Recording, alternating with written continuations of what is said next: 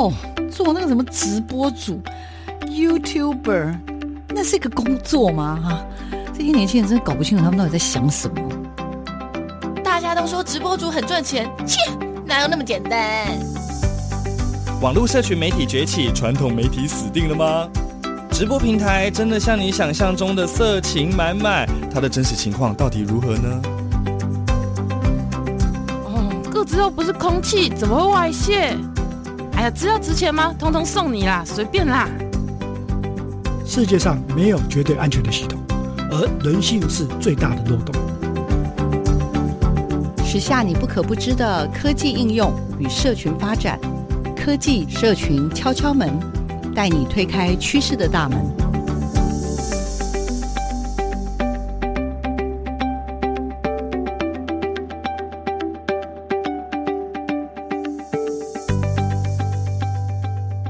收听每个礼拜六的上午十点到十一点的科技社群敲敲门，我是主持人小黄老师。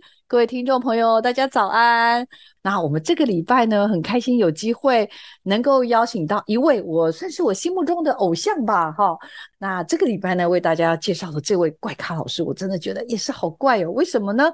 因为我们都知道哦，在谈科技、谈社群，我们可能会觉得，嗯，有很多东西是可以，很多的课程、很多的领域是可以融入这些科技，融入 AR、融入 VR，甚至 AI。可是呢，有一个领域，你应该想都没想过，那其实也是小黄老师很喜欢的一个领域，叫做体育这个领域。那当然，我们也知道说，确实有很多的球类的运动，呃，适时的透过科技的这种引导，确实能够呃让你的这个不管是准度啦，或者是很多的这种所谓的呃使用这些球类的运动可能会更精准。但是，但是。呃，在学习上面，透过这个科技，能不能有一些完全不一样的面貌呢？今天我们的这位受访的来宾呢，就可以为大家，呃，有一番很好的解说跟见解，提供给大家了哈。这礼拜的来宾，他是来自我们仁爱国中的杨昌寻老师。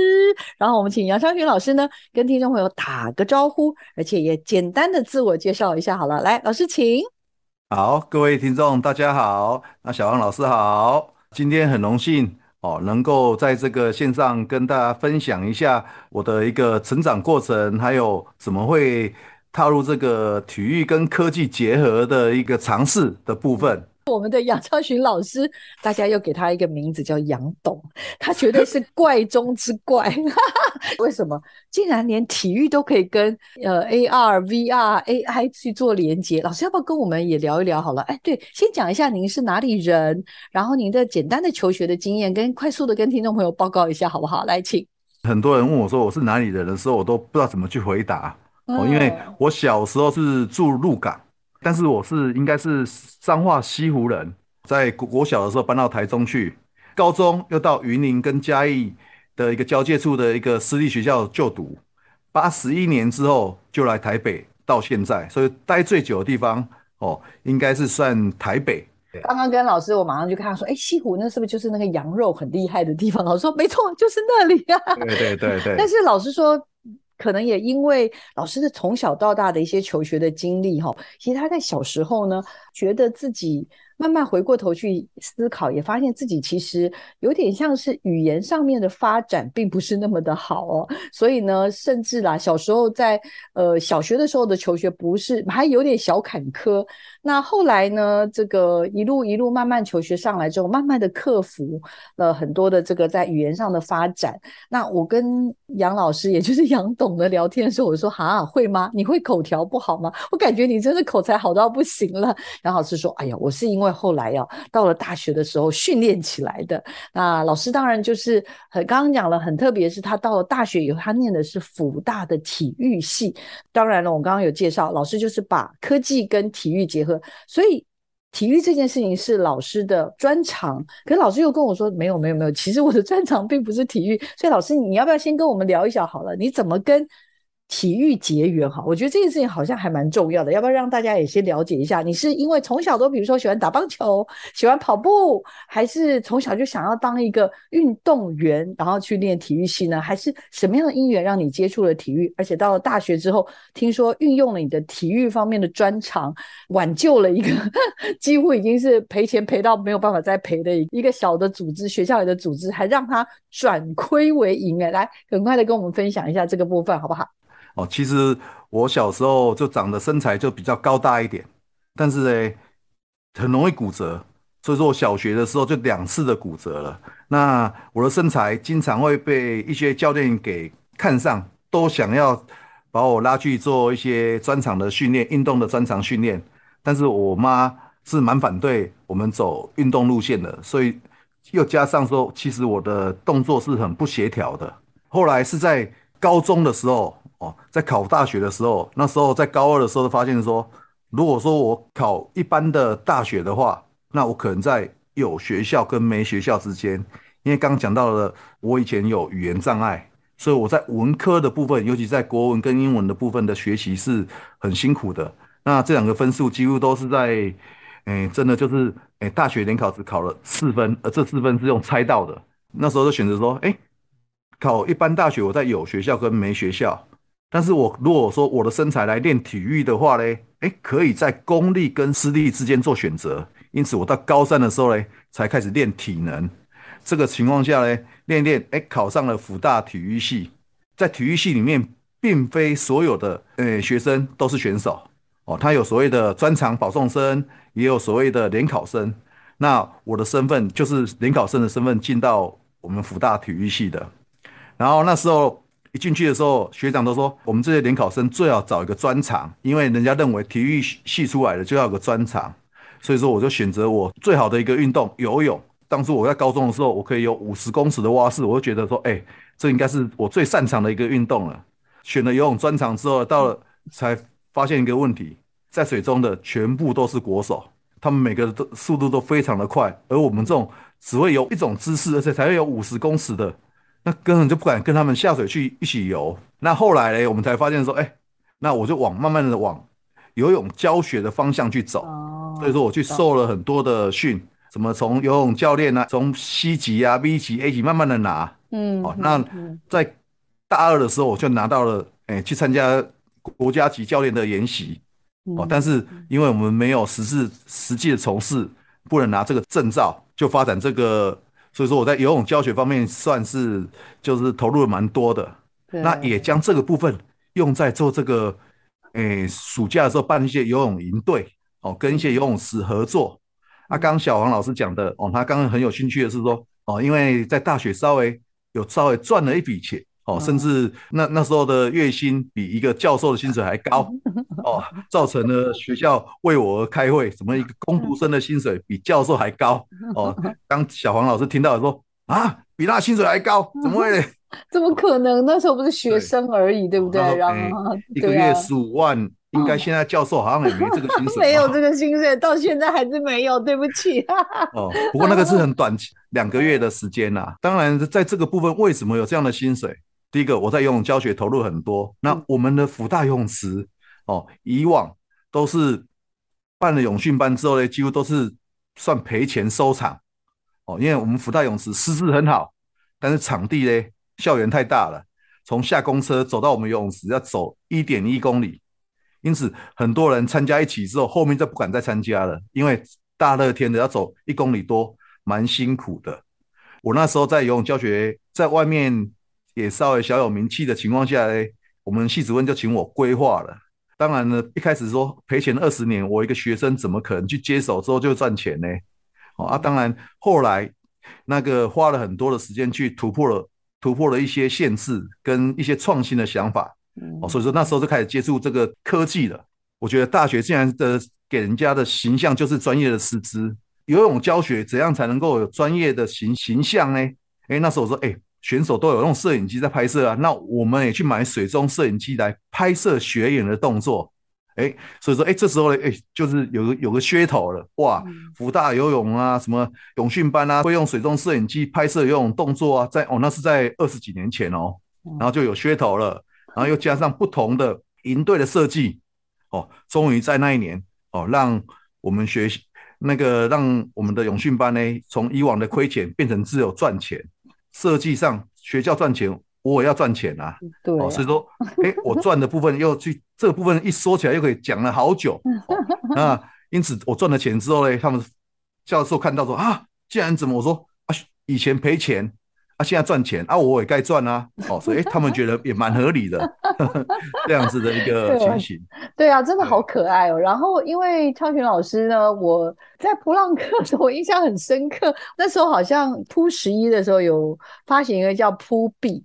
然后我觉得大家其实，在铺币那时候，因为我知道阿亮校长很巧思的设计了铺币，可我觉得大家都有点玩不起来。可我印象非常非常深刻，就是那时候杨老师呢，好好玩哦，因为我们去参加噗浪的话，好像晚上会有那个萤火虫导览还是什么的那一类的，反正就是会有一些活动，然后。我印象中，就大家都还没玩起来的时候，我们的杨老师就突然说：“哎，你们可以怎么样怎么样说？那我是我这边收铺币哦。”然后大家其实本来还拿了一堆铺币，不知道干什么，突然间就好像被点醒了一下，哇！大家就开始说：“对对对对对，我也要铺币，我也要铺币。”所以看来从大学的时代，然后本来只会好像听说是只会挖室友五十公尺，到后来呢，这个学长姐呢就慢慢的。带你啊，教你，然后也你也慢慢往教学这条路。也就是说，我不一定要自己很会游，游很快，游很远，但是我可以教你怎么把游泳学好。然后我有很好的策略，甚至整个的营队的活动的设计别出心裁，就让大家爱不释手。所以，哎，杨董，我发现你这个商业的头脑好像不是现在这么好，你一向都蛮好的，对不对？哦、你始终如一，比较好，以前比较好，现在比较退步了。哎、欸，老师，那我们要赶快聊一下，嗯、就是因为我很好奇，为什么刚刚有说你大学因为营队，你这边已经跟我们大家介绍说，我们一般人二十几年前反正就去学游泳，可是你就想到可以用呃水底的摄影这个部分来凸显，那个其实就是科技的开始。那后来后来，我刚刚您刚刚也聊到，你大概是在两千年的时候，也就是二十年以前呢，老师就差不多进入职场之后呢。呃，就已经开始了吗？就是又延续了你对科技，像刚刚讲的，不管是 AR、VR 或 AI 的这一类的东西的学习，你那么快就进到教育现场，就直接跟这个东西有连接，还是这中间又是一个什么样的脉络？而且刚刚有聊到，二零一一年你才去普朗克，那时候是第四届，所以从两千年到二零一一年中间，其实大概有将近十年的时间。这十年，老师你把教育、把体育。跟科技之间，你有你有开始去做了什么样的交融吗？可以跟我们做一个分享吗？哎、这个 AR、VR 或 AI 的部分呢，哈，这是到后面这几年才的发展。嗯，然后那时候呢，哎、欸，应该是算是属于说网络电脑辅助教学跟网络才正开始起来而已。那之前讲过的，我大学的时候靠游泳稍微有小小赚了一些钱。那说实在的，除了游泳之外呢？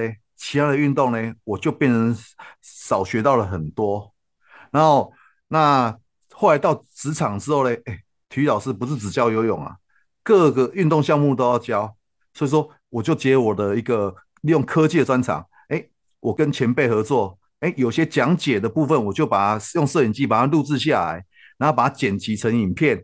哎，那时候就发展出来了一个远距教学的一个平台。哦，只能说前辈的教学，把它录制下来，剪辑成短片。哦，所以说远距教学这个是我很早之前就开始在尝试的部分。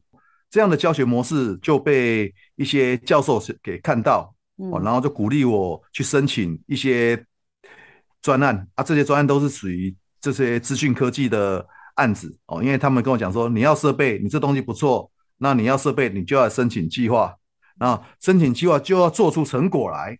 嗯，做出成果来嘞，哎，结果在二零零六年的时候就，就诶得到了一个，我们也发展了一个教学模式，那得到了教育部的教学卓越奖，哦，然后得奖之后呢，哎，又连带着哎，可能在出就获得了一个出国交流的一个机会，交流的时候就有一个那个我们的哎韩章哲，那时候韩章哲主任，哦，他是我们教育局的长官，我认得他，的这部分，好，结果他在国外的时候，他说。看到我的分享之后，他说：“啊，体育可以跟电脑结合。”哎，这时候他看到我，哦，然后就开始给我一些机会，给又开始给我一些机会啊，去展示啊，然后甚至补助一些设备的一个部分。嗯，然后慢慢的到二零零九年的时候呢，有一次那个教育部的一个颁奖典礼，就请我去做一个教学演示。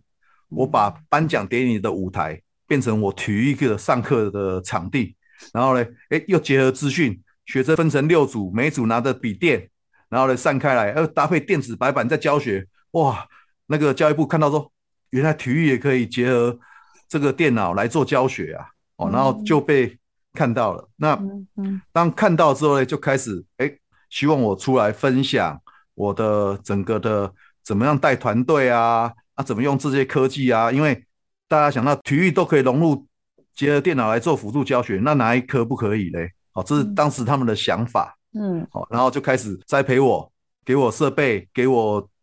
那个一些经费去办活推广活动，然后越办越办呢。所以说，为什么他们会叫我杨董？因为那时候办活动的时候就要结合一些厂商的资源啊，然后他们就说哦，那再加上说我们体育人啊，花钱会比较阿莎力一点啊。嗯，哦，那这时候呢，他们就说哇，所以说他们这个才叫我这个杨董的一个称号。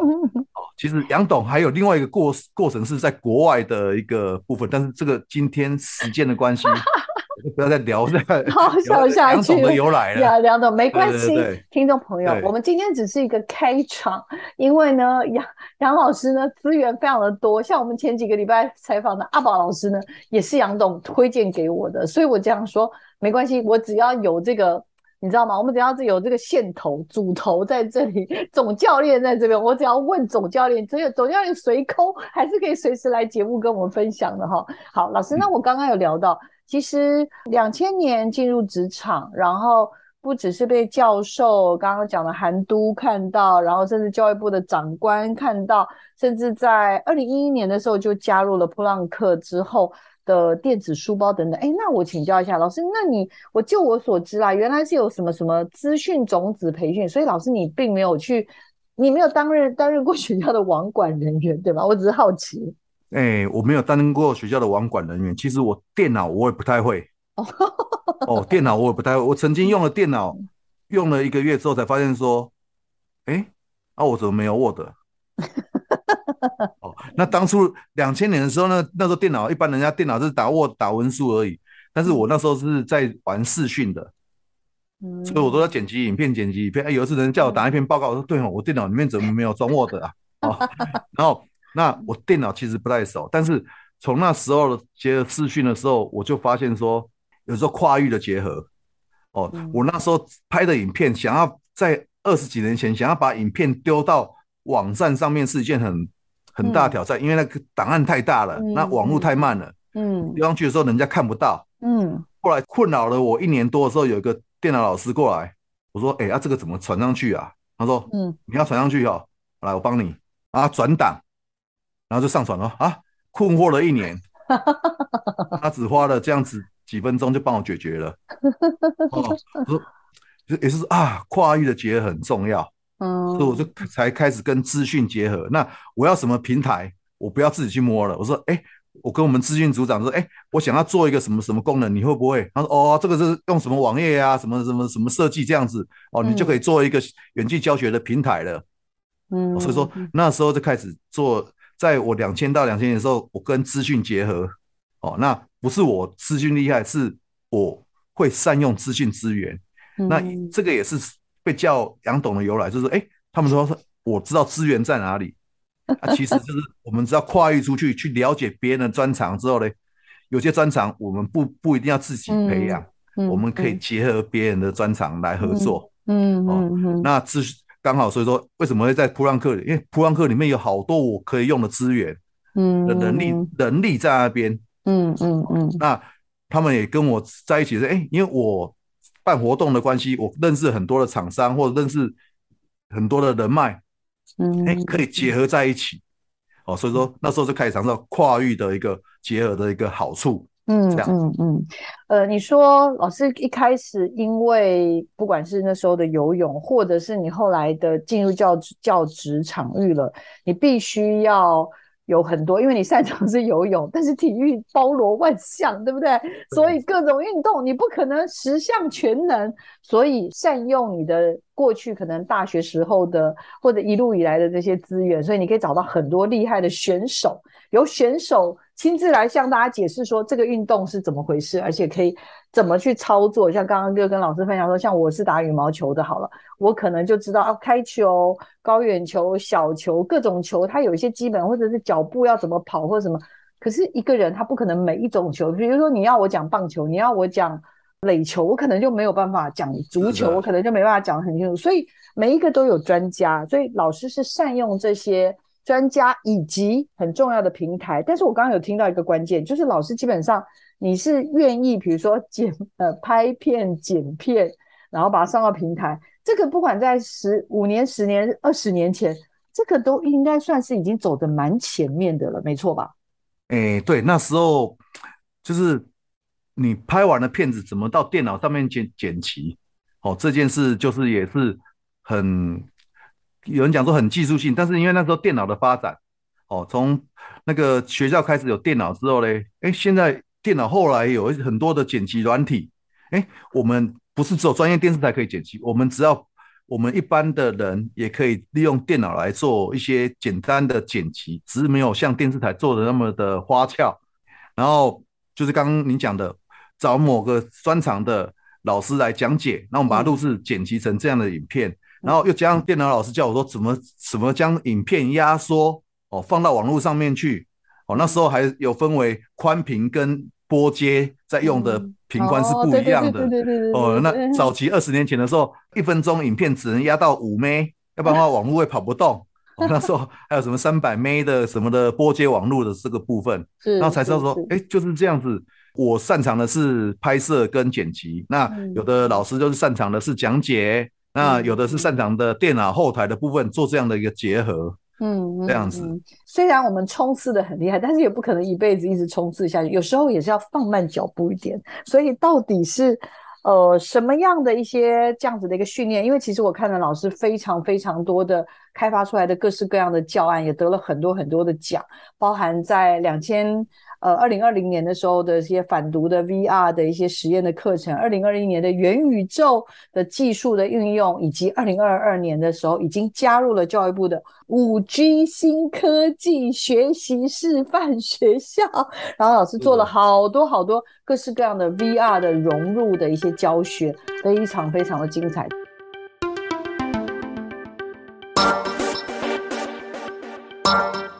生活中有哪些科技知识与应用呢？透过任意门带你练就一身穿墙术，悠游于科技资讯的银河宇宙。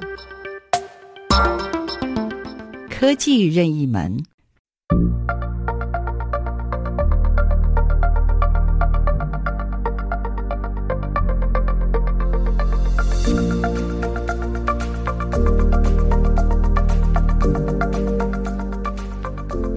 大家好，我是仁爱国中杨昌寻老师，今天要为大家解释一下什么是 VR。我个人认为的 VR 是透过视觉让人有沉浸的一个感受。那这样的感受呢，有可能是利用 3D 建模出来的一个虚拟的一个环境，也有可能是利用这个360相机所拍摄真实的情境，透过视觉让你有沉浸的感受。这样子，你了解什么是 VR 了吗？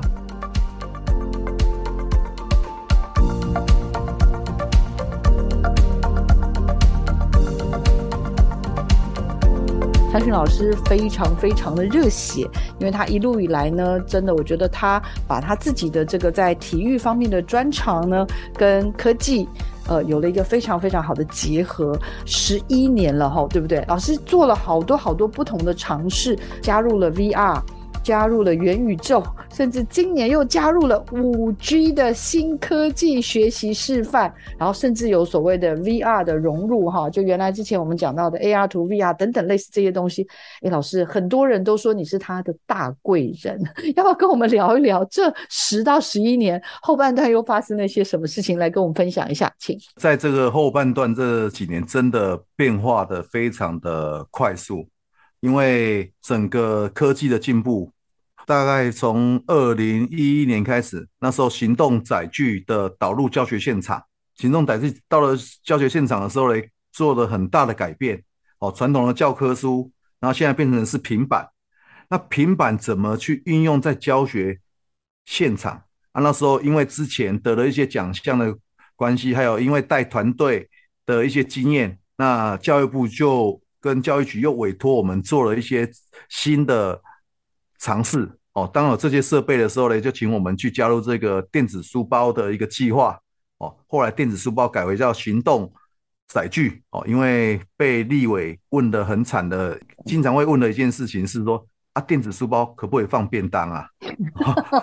哦，所以说改名了，不叫电子书包了，要不然每次被咨询的时候，长官说被咨询的时候都问，嗯，电子书包可不可以放便当的一个问题。哦，那啊，这个行动有了这个平板之后呢，哎，平板可以做什么？后来我们尝试之后呢，哇，可以用的，可用途可多了。有了平板之后呢，那以前的课本都要是要老去买啊，课本什么之类，现在有网，又有平板，有网络，哇，就可以结合云端的资源了。那我们来思考，那如果说这些的工具，哦，那都还还是一样，按照我们传统的教法的话，那我多了这个工具，不是又多了一项保管的东西吗？哦，所以说也也在思考的说，我们的教学模式要怎样的改变。嗯，然后二零一五年开始，嗯，又开始 VR 进来了，拿了 VR 的硬体之后呢，发现里面没内容啊。嗯，哦，那后来我们又去又要去找相关的资源啊。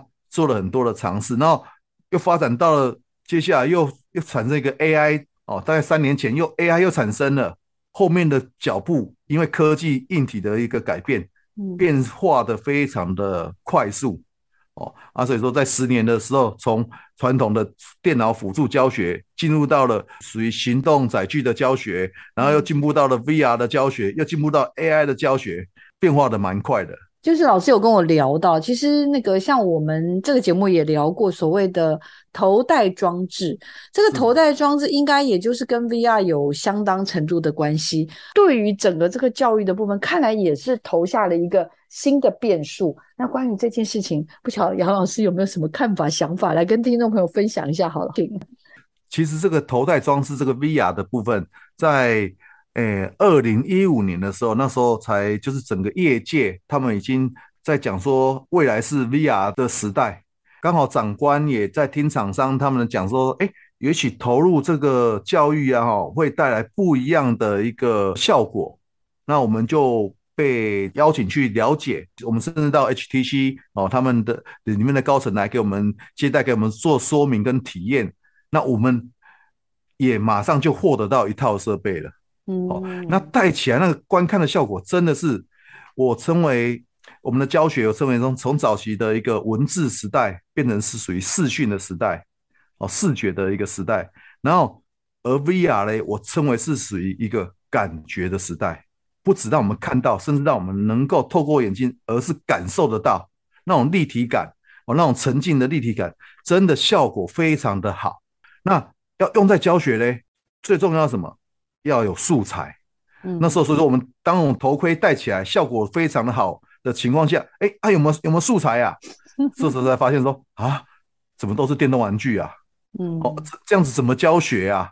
哦，那后来哎又跟故宫合作，哦，原来故宫也做了非常多的一个 VR 的素材，但是我们也去了解，哇，原来做这个素材是不是那么容易的？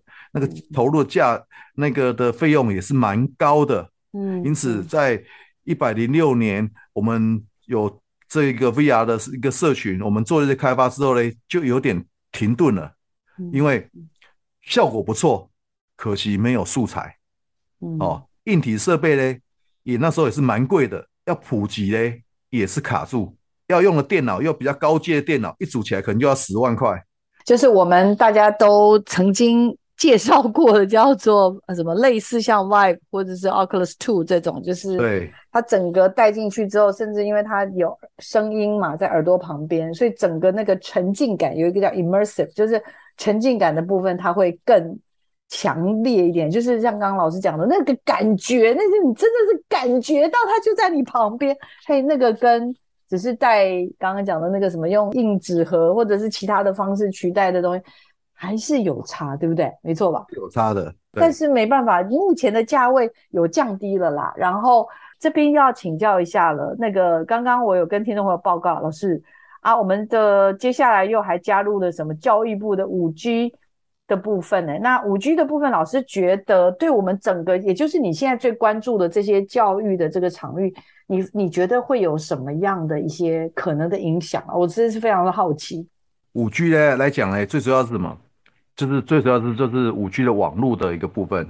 那五 G 网络的特质就是什么？低延迟，就是速度传输速度非常的快速。嗯哦，因此在我们的资料的传输，在尤其我们这种视觉哦资料的传输、影影音的传输的部分哦，会变成非常的快速哦。所以说讲五 G，有时候我们大家都联想到的是就是 VR 哦，虚拟的空间，因为有些互动的空间的话讲，他们那种传输如果延迟太久的话，那种感觉就会让人家感觉晕眩。嗯嗯嗯。哦，或者说哎，怎么停格？人眼睛视野转过来了，他还没有转过来用。但是五 G 并不是只有讲 VR 的一个部分。当我们教育现场，我们会用到五 G 的部分，就是会跟那个 VR 比较相关。嗯，因为一般的文字的传输，网络速度可能感觉不太到。哦，对对对。那一般的影片，除非你用到四 K、八 K 的影片，要不然的话，一般的我们的网络传输也是都够看了。嗯嗯嗯。只有五 G 那时候。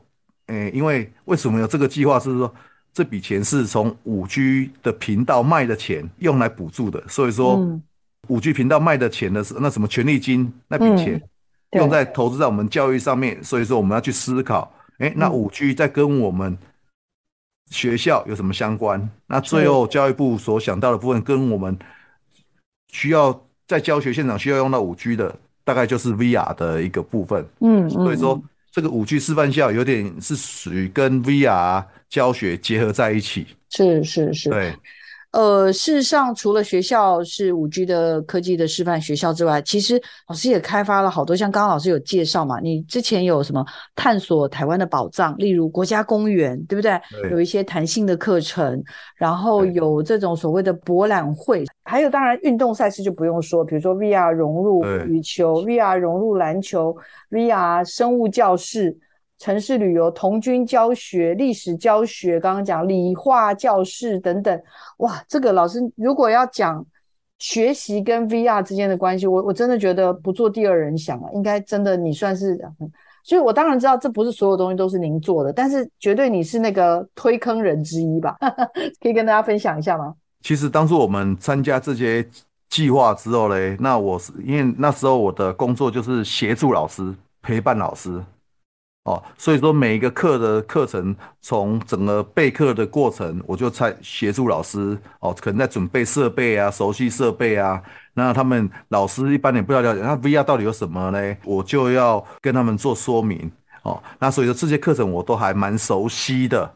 在运用 VR 的时候，我们要有个观念，就是说不是教材配合你，是你要去配合教材，因为做教材真的很不容易。随便要修改都是很不容易一件事情。透过这样的教学设计，让孩子们感受到，哦，像里面有那种国文课，像我们结合故宫的翠玉白菜，以前可能要带到故宫去看，但是现在我们透过 VR，哎，这个翠玉白菜就在你眼前，哦，那你可以拿在手上细细的观赏。你到故宫都要排队，只能远远的观看。那今天透过 VR，我们是把整个翠玉白菜拿在自己的手上，不同的角度。可以细细的观看，嗯嗯，而且我看到昌云老师其实一路以来，我相信啦，能够得到这么多，不管是教学奖项的肯定，或者是在普朗克里面，大家真的很多东西都会觉得说啊，这件事情问杨董就知道了，这样啊，这个设备问杨董就知道。也就是说，老师真的是建立了在一些领领域里面的这种所谓的专业性，然后让大家会觉得说啊，老师真的是非常愿意去做尝试。那对于小黄老师或者对于听众来说，我真的会觉得。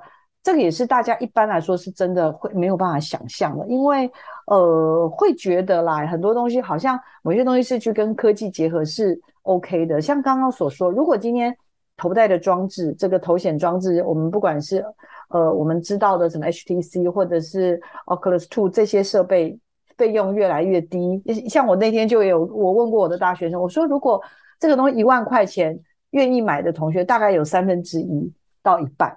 那我有说，那如果它降到一半，或甚至是三分之一的价钱，可能三千块或五千块，那大家觉得愿意买，或者是当礼物？因为我上课让他们玩嘛，那个举手的比例就非常非常的高，因为他们觉得没有想到这么好玩，那个沉浸感这么强。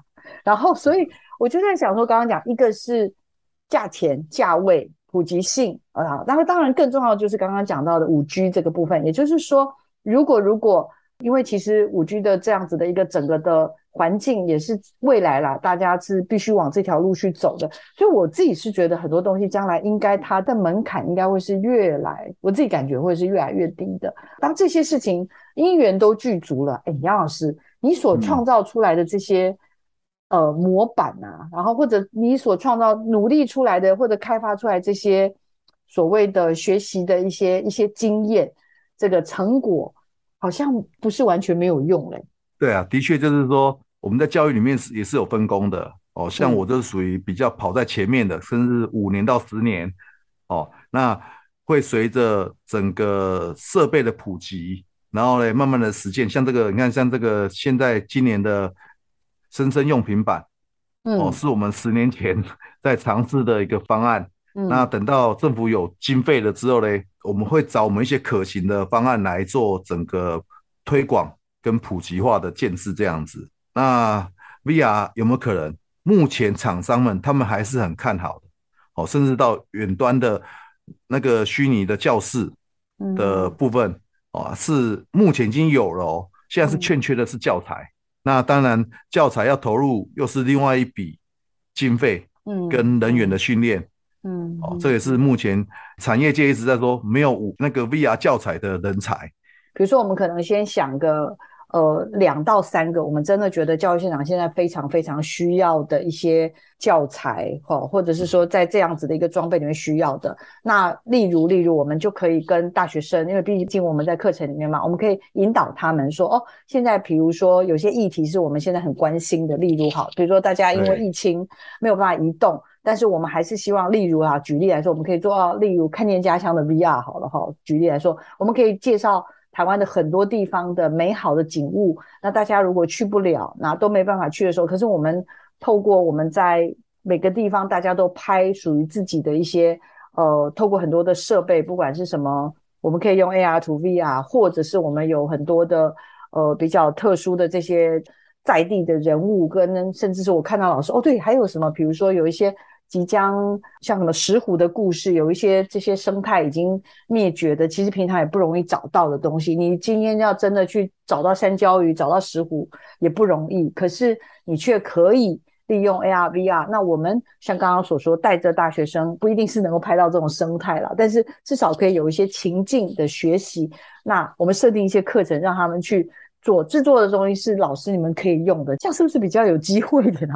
对，现在就是说，其实，在教育部也有一个这样子，请大学生做一些 content 给中小学生使用的。嗯嗯嗯。哦，但是后来这个计划的确，他们教育部也，他们也做了不少的教材出来。哦，是，是。但是没办法满足老师的现状。哦。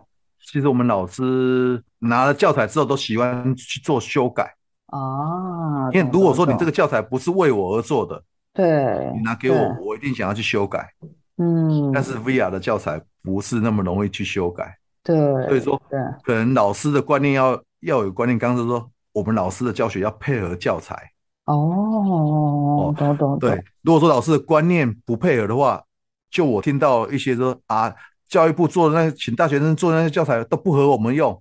嗯，哦，因为最主要是老师的观念，如果说都要按照我的教学步骤才可以用的话，嗯、那这样子做的人没有跟你沟通过，嗯、你可能做出来的东西就不合我用。做教材的人要做一个通用性的，老师也要调整心态是什么？这个不是为你而做的，所以说我们要有有所改变我们的教学的方式或内容的一个部分，才会有现成的教材可以用。嗯、现在如果我们好好善用我们的一些。呃，人才啦，年轻的人才，因为我刚刚也讲得很实在，因为我们现在的很多的学生训练出来，可能还是会想象都是在回到传统的媒体，可是现在传统媒体也不景气，所以我就会觉得他们需要有一些些对于新媒体的一些尝试。那我相信学校也想，可是我刚刚讲了，在产业界，产业的生态系还没有还没有办法非常的完备，所以。呃，我觉得像这样子，刚刚讲的一种，不只是跨领域了，甚至是跨这种学习阶段的这种互相的连接很重要。因为我觉得现在小学、中小学教、国民教育其实走得很快。老师们都还有固定的师培学习社群，但是大学的老师其实我这样讲真的蛮蛮现实的，不过是真的，我们其实没有什么大学老师的师培，老师们都在做研究。好，老师，那你可不可以在节目结束前赶快告诉我，你觉得你觉得现在教育现场，例如例如你们真的非常非常缺的，假如啦，我们就是就你来说，你觉得可能最缺的两到三个题材会是什么？如果用在 VR 的话，目前大概有哪两三种小主题是？现在的教育现场会非常非常需要，因为今年会有一个在教育现场会有一个很大的改变，嗯，哦，因为六十万台的平板到了教育现场，嗯，平板到教育现场等于说平板就是个荧幕，那观看来讲的话，文字的观看跟传统的一个影片已经没办法满足现在的小孩子，嗯、现在小孩子的口味都非常的重，嗯嗯嗯嗯，哦，如果说你单纯的教学影片。可能都没办法满足孩子的胃口。嗯嗯嗯，因为平板不只用来看文字，他们大部分都是属于图片或者影片的呈现方式。嗯嗯、那但是这这些来讲，如果说要吸引小孩子兴趣，又不能用传统的方式，那 VR 来讲，VR 除了戴头盔之外，很多的 VR 教材它是可以用平板来观看，少了立体感，但是它的观看的视野。哦，那种三百六十度的观看视野，变成是让观看者可以自由的选择。嗯嗯嗯。所以说，我觉得这个也是有可能未来的发展的部分，因为以前我们影片都是导演想呈现给我们的视角。嗯嗯。但是在未来这个平板的时候，现在的人会喜欢我找我想观看的重点。嗯。哎，三六零这个可能会也会在我们教学现场越来越多的导入。嗯嗯嗯嗯嗯。所以说，因为所以说，我说今年的今年教学现场平板进来了，会很大的嗯。一个冲击，嗯嗯嗯，因为第一次有这么多的设备下来的部分，啊有些人可能现在面临到的是还在熟悉平板，那有些高手就已经把平板跟教学玩得很炫了，嗯嗯，哦，这样子的一个部分，嗯，会有。这样的一个改变，这如果说在短期这一年的话，大概是这样子。嗯嗯嗯，对。我我想杨老师今天哦，真的难怪叫杨被叫杨董，我还是觉得应该叫你 杨董。杨董老师是因为老师有提到了。在今年的下半年开始，大概会有六十万的平板呢进入整个的教育现场。那号称这个叫做“生生有平板”，也就是说，希望每个孩子大概在学习上啊都能够跟平板有一些连接。那到底透过平板，只是让他们上去追剧看影片吗？杨老师也提醒大家，传统的教学影片应该是无法再满足现在的年轻人了。所以，如果如果我们想要再产出一些，呃，可能更。呃，符合创新的一些一些学习的内容的话，例如透过观看视野，因为刚刚讲了视野如果给比较宽广，然后这些视角的部分，因为透过了这样子的一个刚刚说的这样子的一个呃技术的结合，三六零等等，其实视角是由观众自己来取决的。那所以，如果我们开始去把一些我们想要创作的内容往这个方向去慢慢。不敢说马上转到那里，是慢慢平移、慢慢移动 往这个方向开始去做一些这样的创作，好像会是一个还蛮不错的一种尝试，对吗？是的，因为从 VR 那种头盔式的要普及还是有点困难，嗯，嗯，但是在平板结合起来讲，平既有平板，那至少可以先看平面的，只是说就是有点像 VR 的一样是。场景的视野是由观看者来选择的，嗯嗯，哦，这个是一个方向部分。老师，我们也可以用我们刚刚其实预防的时候聊到的，例如比如说我们刚刚讲到的羽球的开球好了，那羽球的开球，其实老师有做了一个这样子的一个，就是它其实也是可以去移动它的观看的一个视角嘛，对不对？所以我们是的会光开一个球，我们就可以从三百六十度来看它的开球的呃击球的位置啦。球跟手之间的关系，甚至脚的摆放的位置，就是它有非常非常多的视角，甚至头应该怎么样？呃，就是每一个呃身体应该要弯曲，还是要要要站直？哪就是我刚刚讲的每一个东西，身啊，身身体那种用腰来带动啊，那种的感受。对对，所以这些东西看来就不是我们传统的那种拍摄的方式。就能够去去呈现的，哎，好像真的有好多新的商机跟可能的出现。不晓得听众朋友喜不喜欢？今天杨董帮我们开新媒体课的第一堂课，大家喜欢吗？不敢讲，不敢讲。没有，希望大家跟我一样，就是对对杨董充满了，对杨老师充满了崇拜。我是真的觉得他可可以教我们好多新东西。今天小王老师就学到了新东西，我们一起来拥抱自己跟孩子们的梦，还有教育梦，好不好？我们很谢谢杨老师今天特别来到我们的节目中跟我们分享哦。因为杨老师的故事实在是太动人了，然后有太多的这种努力的过程。前面预防了，我就已经跟他聊到已经没差点结束不了了。果然今天就是聊得太开心了。好啦，我们也希望听老师不要只来这一趟哦，好不好？今天才第 lesson one，我们以后还有继续上课。OK，好啦，超开心的。好，我们再次感谢杨老师来到我们的现场，也请听众朋友持续。去锁定我们的科技社群敲敲门，我们下礼拜见。我们谢谢杨老师，老师谢谢你，好，谢谢小王老师，谢谢大家，谢谢，拜拜，好，拜拜。